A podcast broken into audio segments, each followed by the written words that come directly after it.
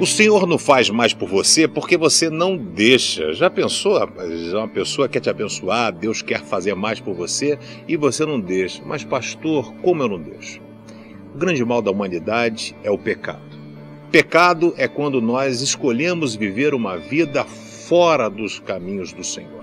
A palavra pecado quer dizer, hamartia no grego, é errar o alvo. Eu erro o alvo toda vez que eu faço alguma coisa que Jesus não faria. Mas eu tenho uma boa notícia para você.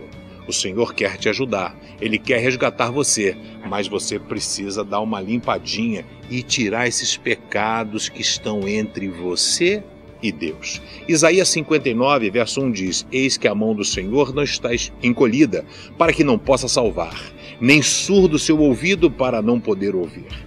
Pois são os pecados de vocês que os separam do seu Deus. São as suas maldades que fazem com que ele se esconda de vocês e não atenda às suas orações. Você tem o desejo que o Senhor escute a sua oração? Pare agora. Olhe para a sua vida. Quais são os pecados que você tem feito? Porque nós temos os nossos pecados de estimação. Os nossos erros sempre são os mesmos. Mas hoje o Senhor está disposto a estender a mão, a ouvir o teu clamor e mudar a tua sorte, mudar a tua história. Ajeita a tua vida, arruma a tua vida, porque o Senhor tem o melhor para você.